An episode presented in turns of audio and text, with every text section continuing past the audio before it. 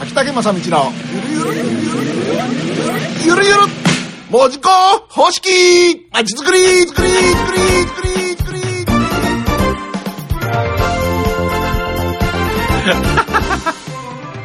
り。いいじゃないですか。いや。これ変なんでしょ。いやいやいやいや、いいですよ。先週はほら、うん。私復帰して、うん。最初にこのコーナーのステッカー聞いたときに、うん。あの思わずやっぱり吹きましたけど、うん。でもですね、まあ、あの、ちょっと昨日、うん。うんまあ今人生道に迷いつつで、迷ってはい。で、えっ、と、よそのいろんなところの街でやっぱ TM をうん。されていた先輩とかにも、はい。ご教授いただこうと思って、ええ。それで昨日実はクレに行ってたんですね。えで、えーものすごい励みになって帰ってきたんです。えはい。はい。あのーまあ、いろんな、いろんな、まあ、あの、タウンマネジメントのやり方がある中で、うんうん。文字工方式って、うん実はもう最後の、うん。最後の、うん。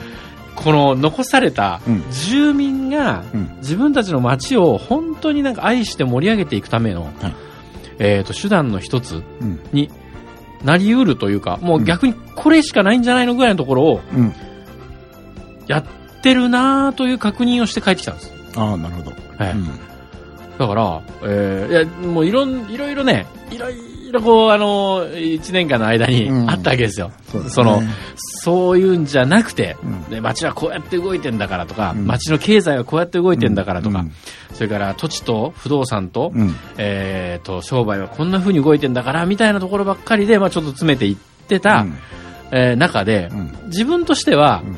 肌で感じてたの文字工方式が、その地域の愛情とかね、うん愛着とかね、うん。で、そういう人たちが、それを持った人たちが動いていくっていうことが必要だってずっとあったけど、うん。それをね、どうやってその、えー、なんて言うんだろうな、えー、示していっていいのか分かんなかったです、なかなか。うん。なるほどね。ええ。で、そこでね、なんとなく、こう、自信な投げに帰ってたところなんですけど、うん。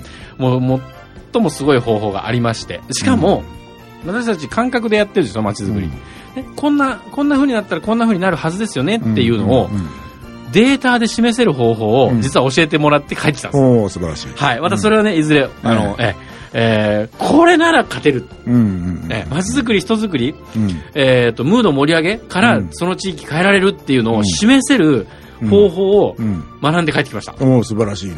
えそれはぜひぜひこれもの世の中に広めてもらいたい。そう、ぜひこれはね、あの、大統領たちと一緒にね、うん。うん。共有していきたいなと、うん。はい。というようなことがあったので、はい。はい。また頑張ります。はいよろしくお願いしはい。ますこちらこそ。さあということでゆるゆる街づくりなんですけどまあ前半が終わってっていうかまあ大きな概論的なところでははい。えーまずイントロがありましてで7つのポリシーと、うんそれから、え3つのウェポン武器っていうのがありまして、そのうちもう7つのポリシーを全部一応説明し終わったんですねそれちょっと改めてどういうのがあったかと言いますと、んえー文字工方式っていうのはこういうふうなポリシー持ってやってんだよってことでまずゆるゆる運営と、うん。規則なし回避なし名簿なしっていうのに代表される、うん。そのゆるゆるさですね、要はワンピース型リーダーシップで、まあ、個人の夢が第一で仲間として集合してしますよ、と。で3番目にプロジェクト型組織と定例がありませんと。好きな人は好きなことを好きな人とやるということで、それから、えー50歳天然制定年制で、えー役目を終えたら自ら次のステージへ行ってくださいと、うん。えー長居するなと、で5番目がフォロワーシップで、いいのやろうの好循環を個人の力ではなくて、えー風土として作りましょうと。うん。それから、えー6番目でスピード感、まあ、2週間あってもえーやるぞという諦めなさ、うん。英語のスピード感というのを持っていきましょうと。それから、えー7番目これ最後ですが単年度制ということで実行日は原則1年で公開あ交代と、えー常にリーダーを生み出すためのこれは仕組みですよっていうことですね、えーここで7つやってきました。さあこの7つなんですがなんでこういうふうな方針でやってるのか。実はこれ規則でも何でもないんですけど、うん。風土としてみんなのなんとなく共通認識でやってるんですが、うん。なぜこのような手法手段を取ってきたかというのは、すべては実はより多くの人を集め生かすためにということなんです。うん。です。あのー より多くの人が集まるためにそのできるだけハードルを低くする、うん。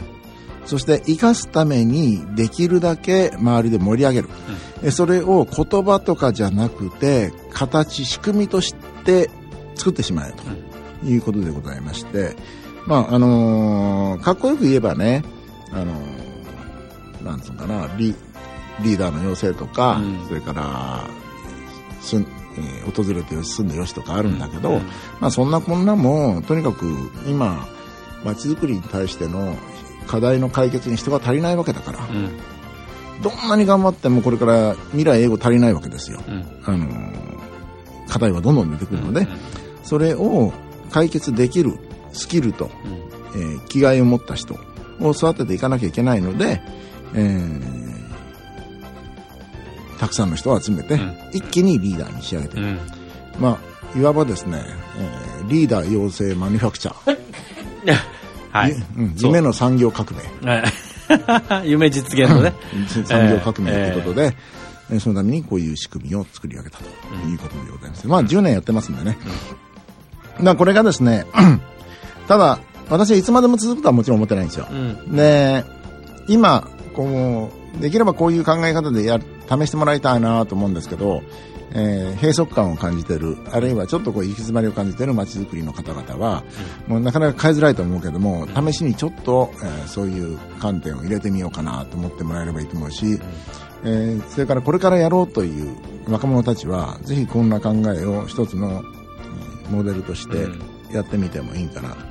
ただ、正直言いまして、このやり方は2年から5年、うん。もじくは10年やってきましたけど、うん。うん。多分2年から5年。で一気に成果出ます。うん。一気に成果出るけど、2年から5年でまた新しい、えーやり方うん。を考えなければ時代にはついていけないんだろうという気がしてます。うん。ただこれをやれば、だからいろんなことを取り入れやすくなると思いそうですから、。うん。柔軟になりますよねうん。しっかりとした組織した組織を作るのもよし、うん。もっとゆるゆるにするのもよし、うん。えー時代に応じて、まあ3年先わかんないですからね。うん。だから、まあ3年先に向かってこういう取り方を試してみるっていうのもいいんじゃないかなって気がしてますね。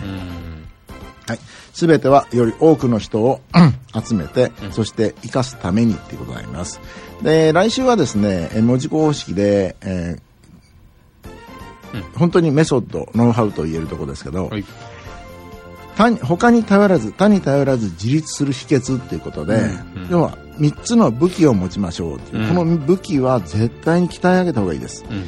で武器ですから研ぎ澄ましてそしてその武器が使えるように身につけるってことが大切で、あそうですね。で終わったんでは武器になりませんので、武器を使うためには身につくまで訓練するしそれから常に使い続けて慣れていくっていうことが大切なので、えーこの3つをご説明いたしますのでぜひぜひ身につけてほしい、うん。身につけるっていう言葉は日本しかないらしいですね。あ、そうですか。ええ。外国語には身につけるっていうのはなくて、うん。え日本というのはあの手張りですね、うんとにかく自分の体に染みつくほどに、えー学んでくださいという、うんうんこれがもう上辺っ面やったらもうあのその漢字だと使い物になりませんからねもうどけって話になっちゃうんで、あの確実に自分でやって自分で身につけるっていうことをしないとうん。身につかない。ということですので、えー次週からはしっかりとぜひ聞いて自分でもやってみてほしいと思います。なるほど。以上秋田県正道のゆるゆるゆるゆるゆるゆるまちづくりでした。